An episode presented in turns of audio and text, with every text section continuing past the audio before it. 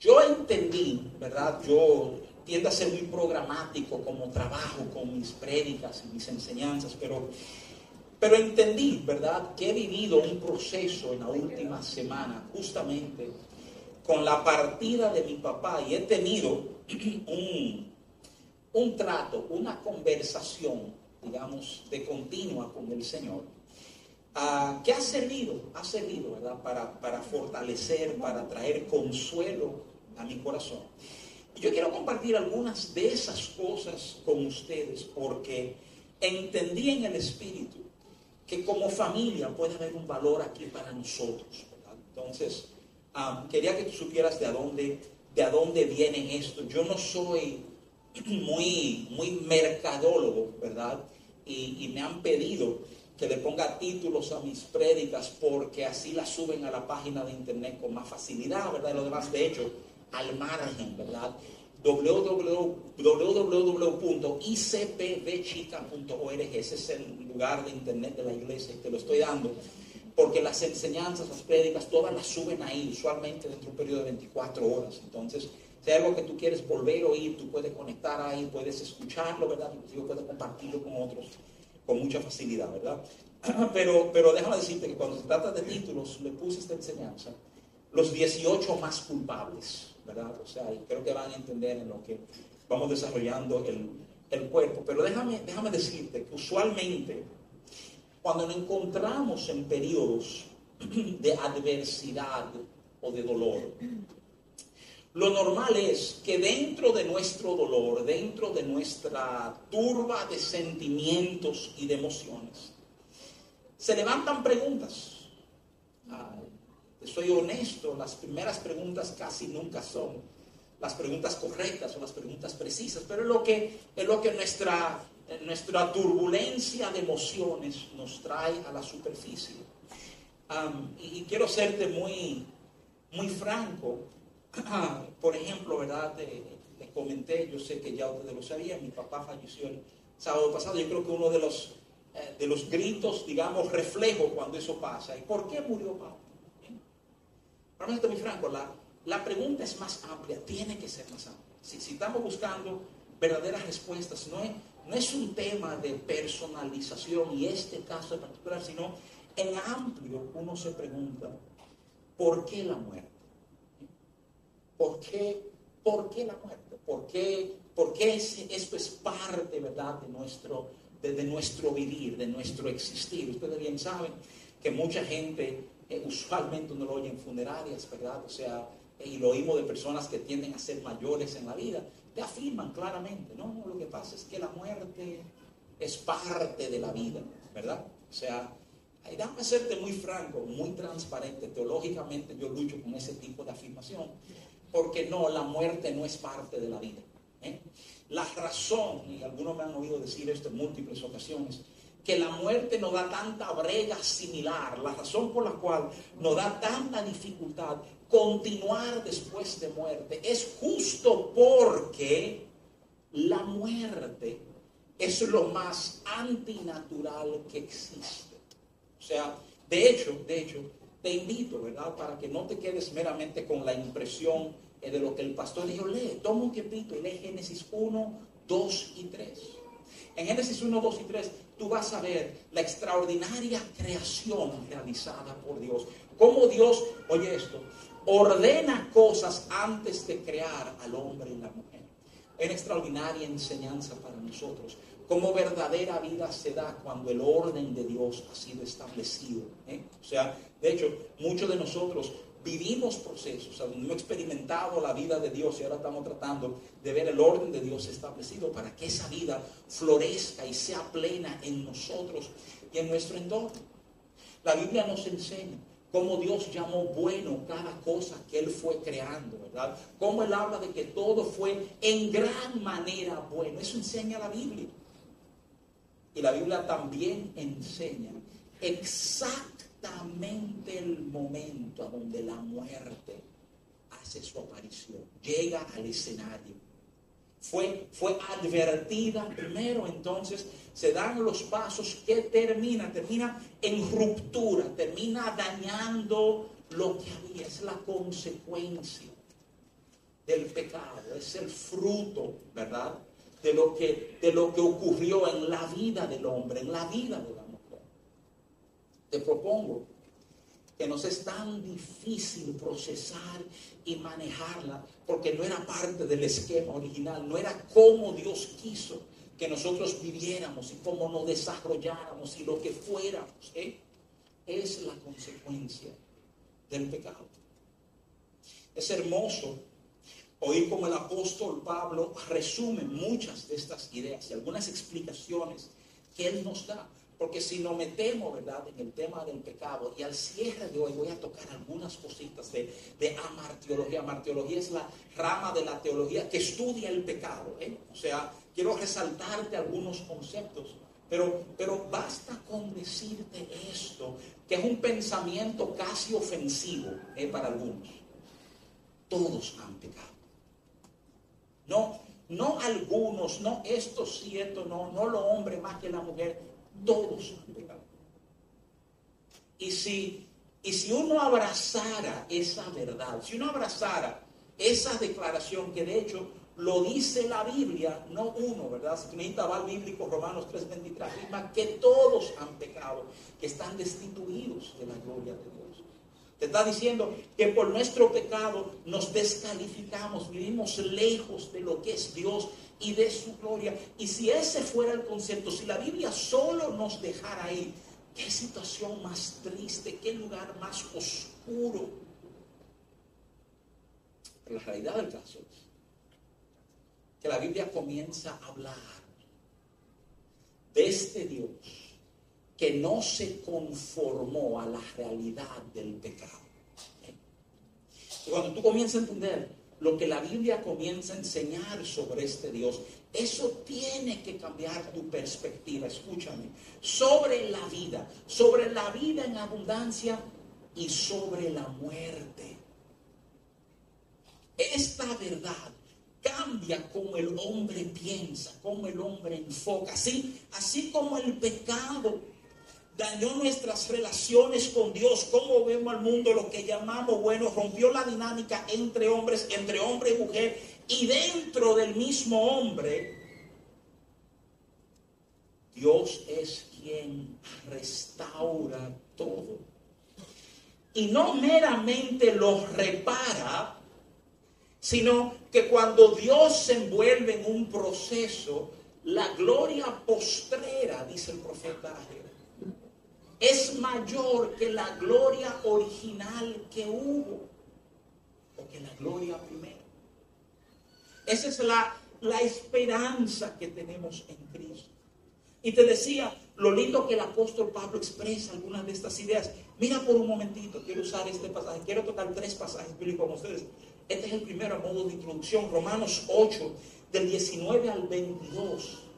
Te da como un tipo de, de resumen de esta, de esta esperanza que nos espera. Dice Romanos 8, 19, así dice, porque el anhelo ardiente de la creación es aguardar la manifestación de los hijos de Dios, porque la creación fue sujetada a vanidad, no por su propia voluntad, sino por causa del que la sujetó en esperanza, porque también la creación misma será libertada de la esclavitud de corrupción a la libertad gloriosa de los hijos de Dios, porque sabemos que toda la creación, oye esta palabra, gime, toda la creación gime a una y a una está con dolores de parto hasta hoy.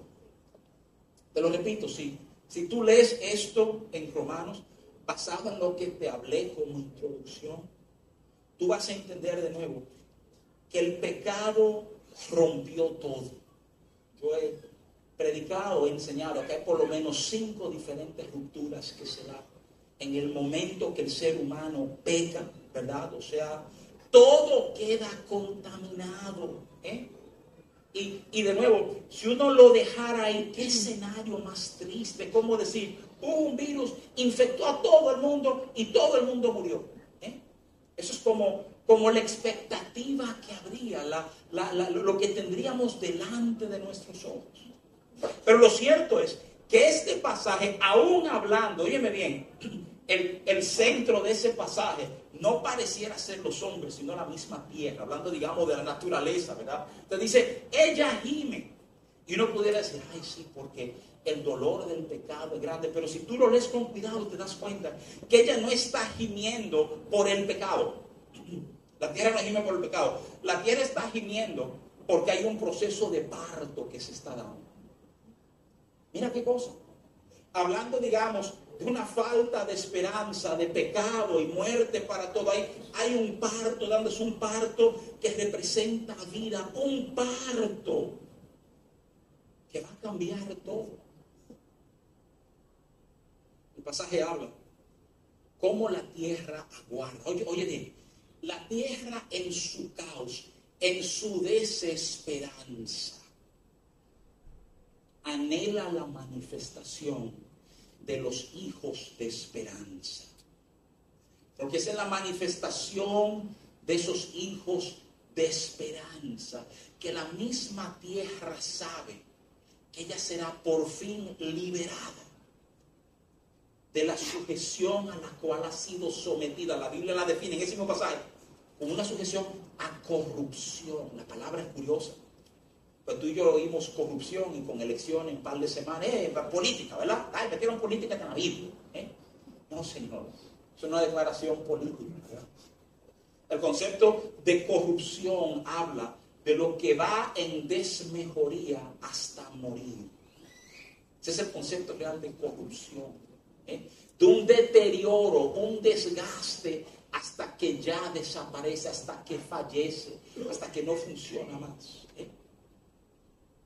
Y básicamente la Biblia te está diciendo, ese es el proceso que está sufriendo la tierra, porque ese es el proceso del pecado en nuestras vidas. Escúchame, no va desgastando, va robándote hasta que no queda más nada que no sea muerte, que no sea separación, que no sea distancia.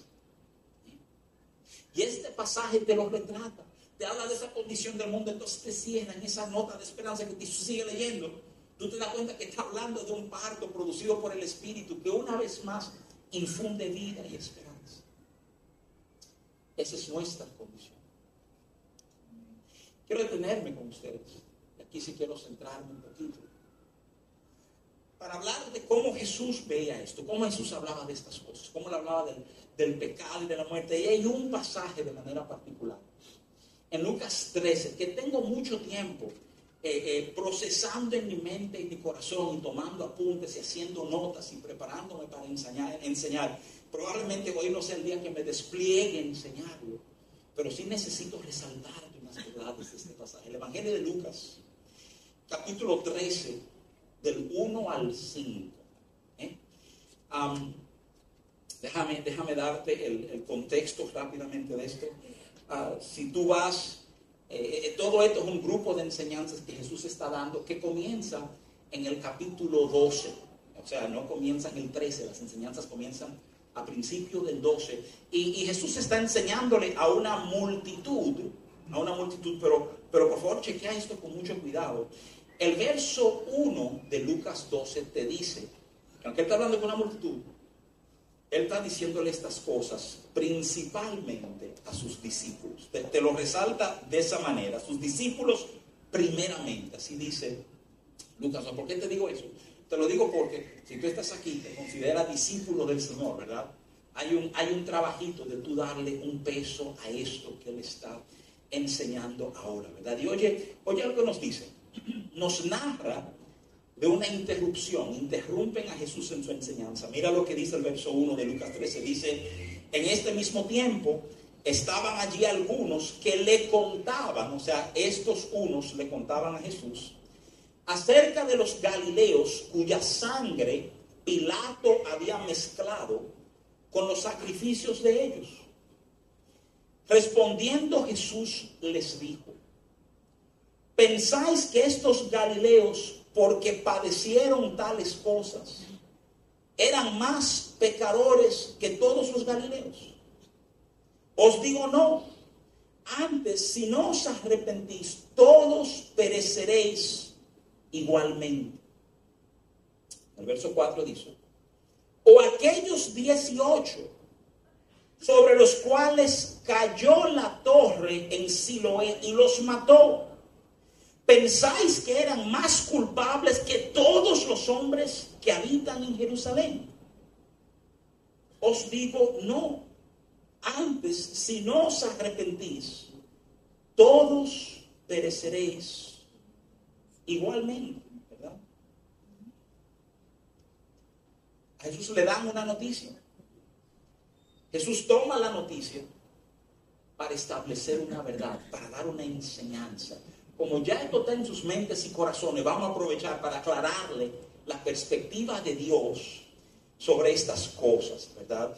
Es curioso porque lo que estas personas, uno asume hombres, ¿verdad? Porque era la norma cultural que los hombres se dirigían a hombres, vienen y le hablan a Jesús de unos galileos cuya sangre Pilato había mezclado con sacrificios, eh, con los sacrificios de ellos.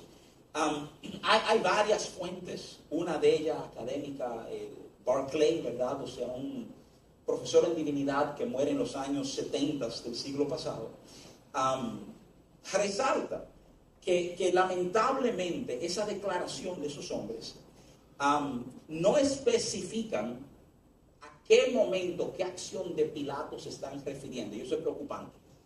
Porque aparentemente Pilato tenía un récord, ¿verdad? Varios momentos. Algunos historiadores y comentaristas bíblicos hablan por lo menos de tres diferentes momentos, a donde Pablo, eh, Pilato, perdóneme, atentó contra el templo, echó mano de la tesorería del templo con diferentes razones y como esto siempre terminaba en derramamiento de sangre, ¿verdad? Uno de los casos más famosos es cuando él quiso crear o, construir un acueducto desde las, los pozos de Salomón hasta Jerusalén y decidió que el templo iba a pagar el acueducto y le echó mano. Y cuando los judíos se rebelaron, él tenía soldados entre el grupo que a su señal sacaron dagas y comenzaron a cuchillar a todo el mundo presente, ¿verdad? O sea, eh, Pilato fue un tipo brutal, inclusive su, su destitución viene por una jugada similar con los samaritanos, ¿verdad? Que apelaron entonces al gobernador de Siria y todo eso produjo su destitución. Pero lo que quiero resaltarte es que obviamente esto implica un abuso de poder, implica un elemento religioso donde esta gente lo que estaban defendiendo es lo que le habían sacado al Señor, ¿verdad? Y están hablando a Jesús del abuso de los romanos, de las atrocidades, y me encanta que cuando Jesús oye, cuando Él procesa todo esto, ¿verdad? O sea, les responde cuestionando sus corazones. O sea, algo difícil ocurre, hay una mala noticia, algo parece, señores, no parece brutalmente injusto. ¿eh? Y la pregunta de Jesús es, ¿tú piensas o consideras que eran más pecadores estos que todos los galileos. Galileo era una forma de referirse a los judíos. Eh, esa zona se llamaba la zona de Galilea, porque en el mar de Galilea, ¿verdad? O sea, ustedes piensan que estos eran más, más eran los tigres más malos, y por eso le pasó esto. ¿eh? Y, y, mira qué cosa, mira qué cosa, por favor considéralo. Están hablando de una tragedia. Yo te estoy hablando desde el contexto de una tragedia personal. Y me impresiona que una de las primeras cosas que sale de la boca de Jesús es, ¿qué tú piensas de eso? O sea, te, está pidiendo, te está preguntando que tú lo miras en tu corazón, mídelo. O sea, ¿cómo, cómo tú lo ves? ¿Cómo tú lo juzgas? ¿Tú entiendes que esto pasó por aquello o por esto otro? O sea, ¿Cómo, tú lo ves? ¿Ha pasado esta tragedia? ¿Cómo lo mides? ¿Cómo lo juzgas? ¿Qué piensas sobre esto? Y si tu idea es que esto pasó porque esta gente era la peor gente que habían en toda Galilea, que, que déjame decirte algo, aquí entre tú y yo, no está necesariamente mal pensado. Yo creo que uno quiere creer que cosas malas le pasan solamente a gente que han hecho vida mala. como, como que esa es la conclusión que uno quiere, que uno lo oye medio infantil, pero es lo que todo el mundo en lo profundo de su corazón quiere que sea. Cosa mala, pues ese tigre hizo algo malo. Le pasó algo bueno, pues esa persona es buena. Uno, uno quiere que el mundo funcione de esa forma. Entre nosotros, ¿sabes por qué el mundo no funciona así? Te lo dije al principio, porque está roto por el pecado. El diseño original es que lo que un hombre siembra, ese el hombre iba a cosechar. Pero cuando tú oyes lo que resulta a la caída del hombre, todo cambia. A la caída del hombre. Aun cuando tú trabajes la tierra, ahora la tierra te va a producir cargos y espinos.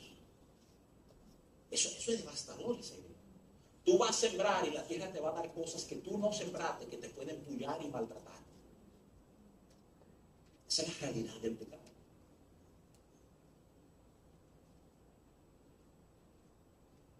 Déjame motivarte con esa pregunta de Jesús.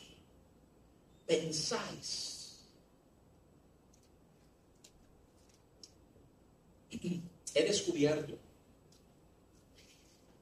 que hay un grupo que no nos gusta pensar.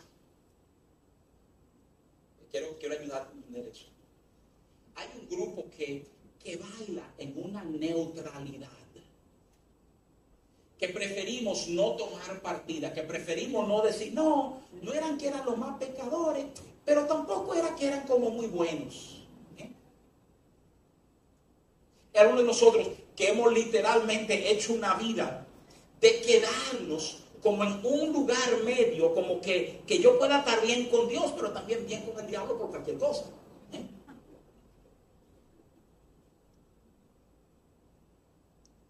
De hecho, me viene a la mente un, musical muy conocido en los Estados Unidos. uno de los personajes principales trata de educar al otro y le dice, oye, deja de hablar tanto, hazte experta en sonreír, que la gente no sepa cuál es tu postura, si tú crees izquierda o si crees derecha, porque así todo el mundo te va a aceptar.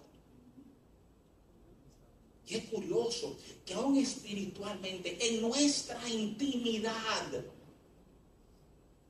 nos pesa algunos de nosotros. Pensar con claridad, decir, si eso pasó porque esos tigres eran pecadores, o no, no pasó por eso, como, como que la neutralidad no, nos, nos protege, nos defiende hasta cierto punto. Si tu meta es vivir en esa neutralidad, vas a lograr muy poca cosa en la vida. Quiero, quiero animarte ese entendimiento. El entendimiento de, abrazar posturas. De, de, abrazar posturas de Me encanta lo que Jesús hace. Recuérdate que Él está hablando primariamente, primeramente a sus discípulos. ¿Ustedes creen que fue por eso? Y entonces se la suelta. No. Ustedes, ustedes piensan que fue por eso. No. No fue por eso. Es más, lo mismo le pudiera pasar a cualquiera que está aquí. Y entonces él sigue el tema. Él, él, sigue el tema. Si tú vas avanzando, el verso 18, el verso, perdón, el verso 4, te habla de los 18 hombres que estaban en Siloé.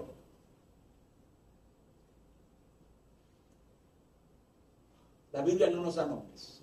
Entonces yo se lo puse. Rafael, Eduardo, Pedro, Luis Manuel, José, Marcos, Juan, Abel, Judas, Samuel, Saulo, Héctor, Ramón, Ángel, Francisco, Iván y Daniel. 18 hombres, estaba hablando, dieron 18 hombres específicamente. 18 tipos. Víctimas, yo no sé de qué. Yo no sé si fueron víctimas de mala ingeniería. No sé si fueron víctimas de un leve temblor de tierra. No sé si fueron víctimas de la maldad de una persona que había estado trabajando para que esta torre colapsara. No sé a qué se debió.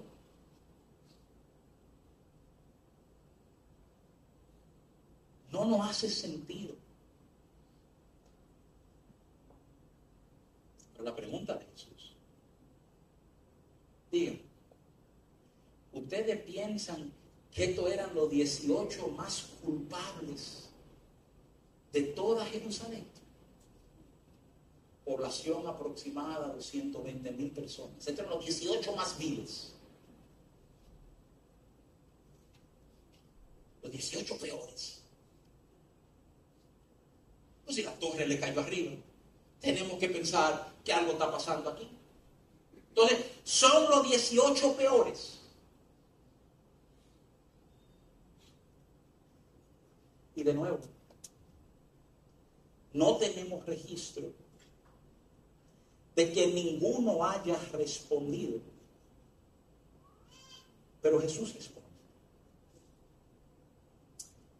De la misma manera que respondió a aquellos que habían sido muertos por Pilato.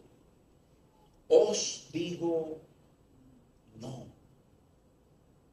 Le digo que no. Qué, qué dinámica fascinante.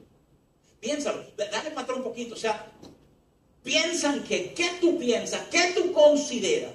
¿Qué se está moviendo en tu corazón frente a esto que ha ocurrido, esta sorpresa, esta desgracia, a esto que tú no esperabas que ocurriera? O sea, ¿qué hay en tu corazón? ¿Cómo tú estás pensando? ¿Tú sabes lo que, lo que me enseña eso sobre Dios? Que a Él le interesa confrontar el pensamiento de tu corazón. Muchos de nosotros entendemos y creemos que, que, vida de fe es como, como repetir algo mucho hasta que tú llegues a creerlo, ignorando, ignorando el proceso de nuestros corazones, lo que pasa internamente en nosotros. Y qué fascinante ver a un Jesús manejando, digamos, la vida real, cosas que ocurrieron y preguntándole, ¿qué piensan de esto? ¿Cómo ustedes leen esto? Para después decirle, no, si lo leen así, lo están leyendo mal, están yéndose por un camino equivocado. Y quiero ayudarte a entender. Es que mal leer, malentender ese momento te va a llevar a malentender a Dios.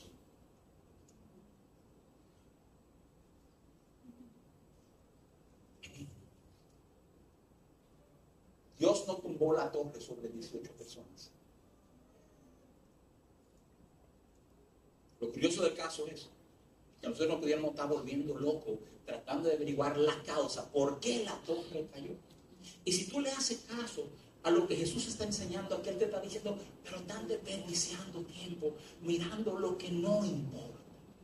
Tú sabes Tú sabes lo que, la, lo que la acción de Pilato y tú sabes lo que la torre y los 18 más culpables de él, tú sabes lo que eso debe haber provocado en tu corazón. Óyeme, eso estaba, eso podía llevarte a algo. Mira qué cosa fascinante.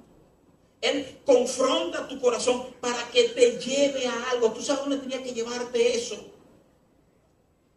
Al arrepentimiento. Esto tenía que llevarte a la. Tú tienes que ver eso. Y lejos de quedarte en la idea, porque déjame algo. Cuando tú estás diciendo, es que esos son los 18 tigres más malos de toda de Jerusalén. ¿eh? Hasta cierto punto tú estás diciendo, eso nunca me puede pasar a mí porque yo no soy tan malo como ellos.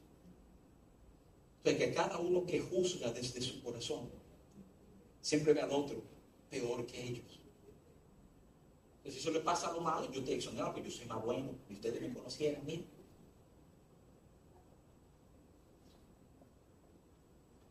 El diseño es que ver ese momento está supuesto moverte a un arrepentimiento.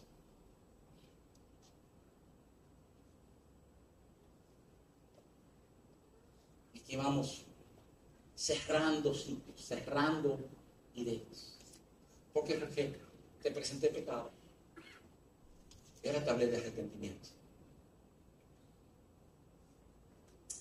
Yo no sé cuál es tu concepto pleno de, arrepentimiento. Pero, pero solamente déjame decirte esto. Arrepentimiento, óyeme bien, produce una vida que ni la muerte. ¿Cómo así? Sí. Mira, chequeate las palabritas de Jesús con cuidado. En el verso 3, en el verso 5 de este pasaje de Lucas 13, Él le dice, es que si no se arrepienten van a morir igualito estos hombres. Esa palabra igualmente en griego, homoios. Es un adverbio, literalmente quiere decir de la misma forma. Te va a pasar lo mismo. Pero cuando tú ves a Jesús en Juan 11, capítulo 25, Él está diciendo, está diciendo las semanas de Lázaro,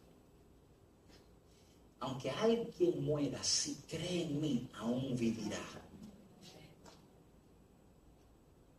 Él está diciendo, hay, hay otra cosa que pasa en aquellos que han abrazado la verdad de quien yo soy.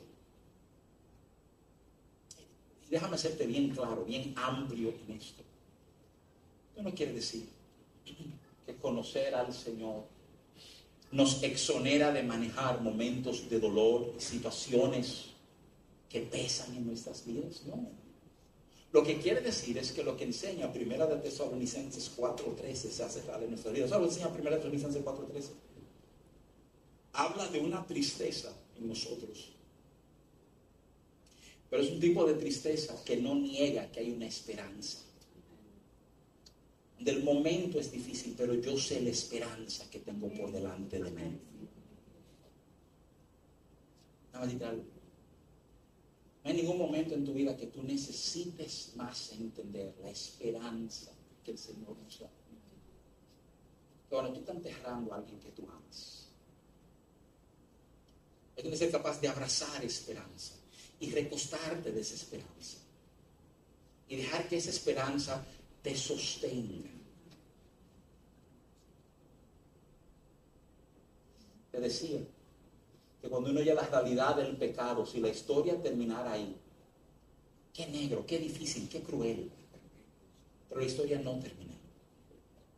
Te decía yo no sé bien qué definición las personas tienen de pecado. Hay mucha espiritualidad de pecado y su mente se va a los diez mandamientos. No robará, no mentirá, no debo adulterar, no debo querer, querer lo que tiene mi prójimo, debo adorar a Dios.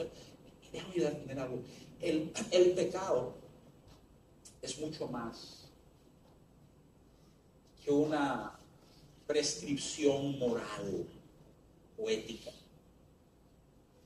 El pecado es más que un código de comportamiento. Si tú hiciste eso, pecate. Si no lo hiciste, no pecate. Es más, la Biblia te va profundizando el tema de tal manera.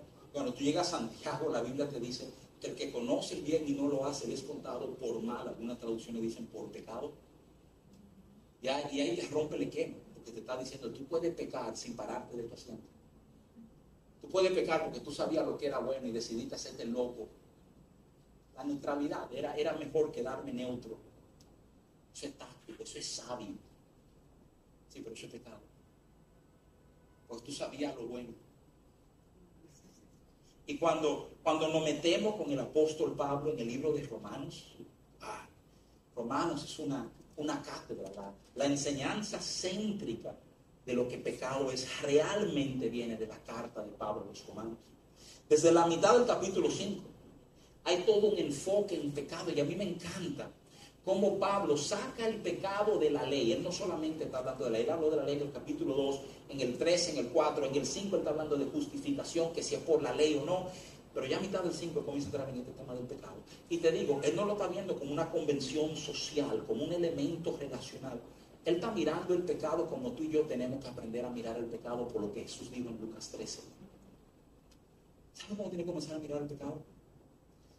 Como un tema de tu corazón como algo que está pasando íntimamente en ti.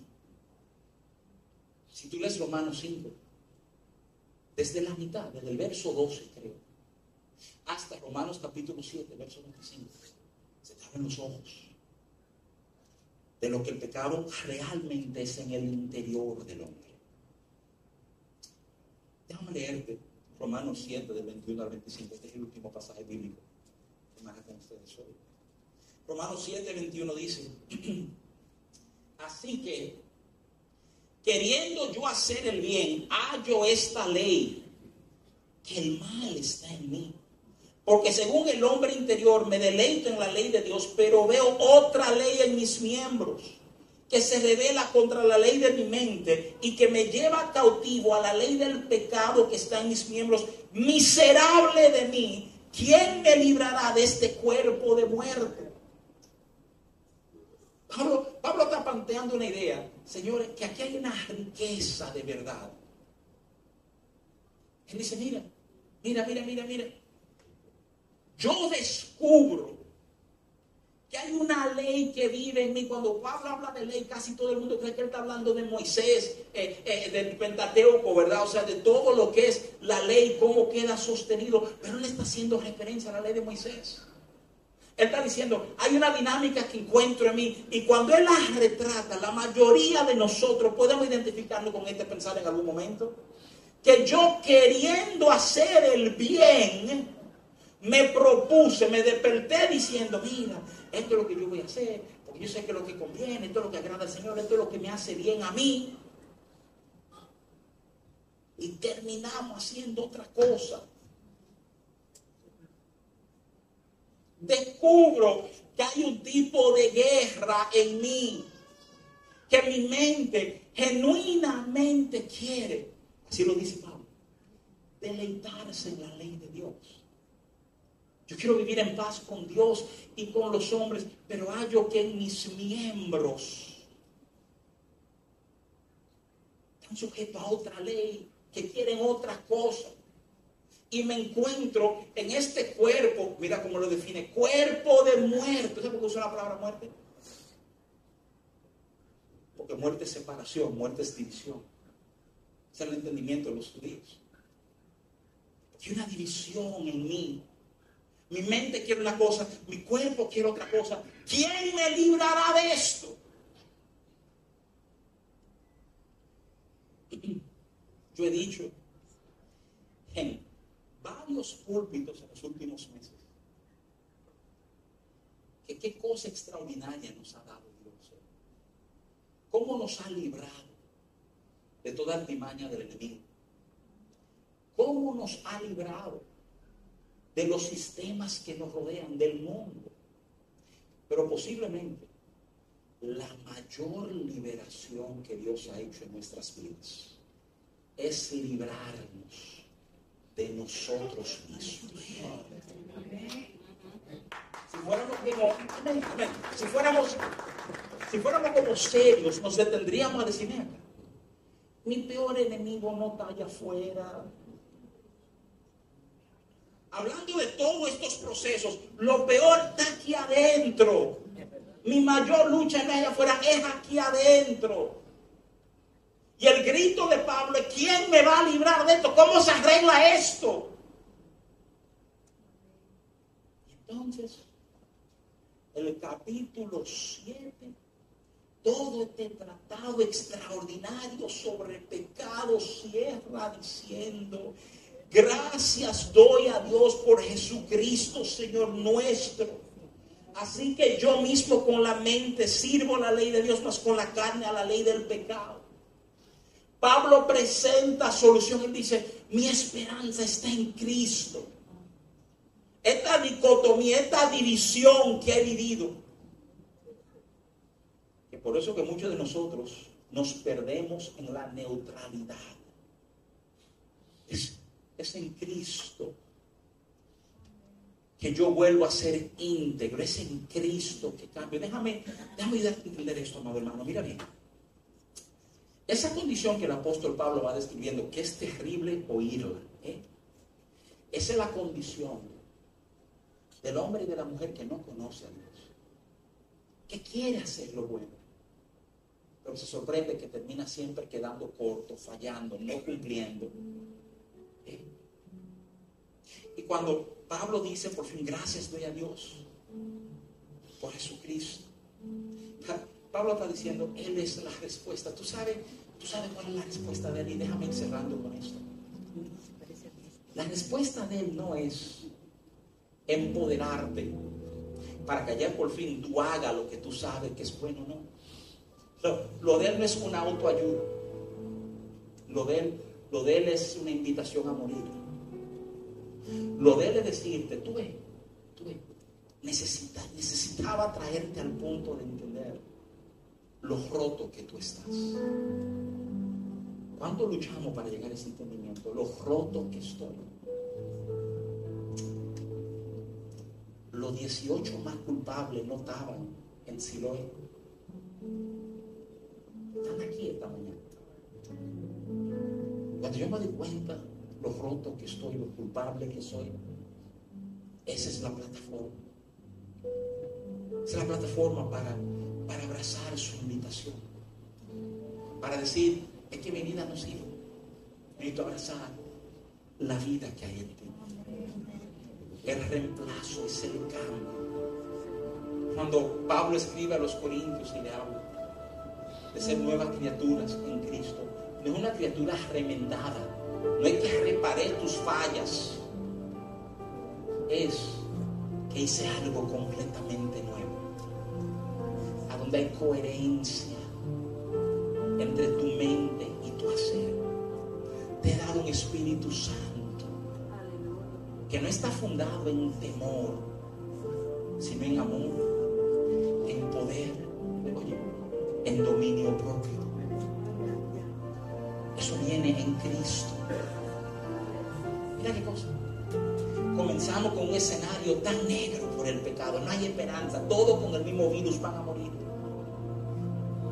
Que en Él todos reviven para bien.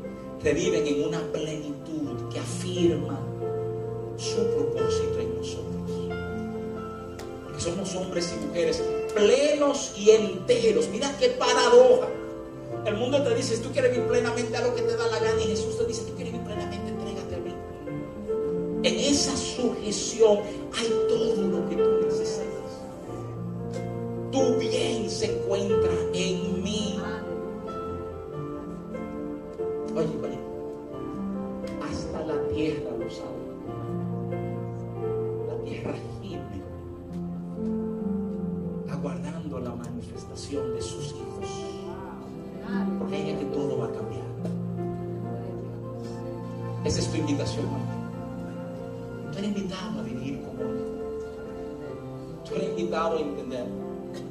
que las preguntas correctas producen ese tipo de confrontación que cambia mi forma de ver el mundo y mi forma de verlo a Él. Nosotros preguntándonos si la torre cayó por X o Y y Él diciendo, ay, arrepiéntate. Ay, cambia tu corazón.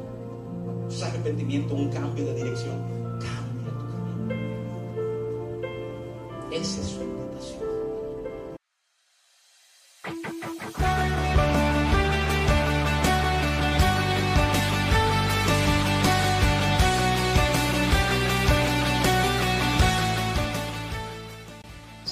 Palabras de vida. Nos encanta sumergirnos en la presencia de Dios. Creemos en modelarnos amor unos a otros.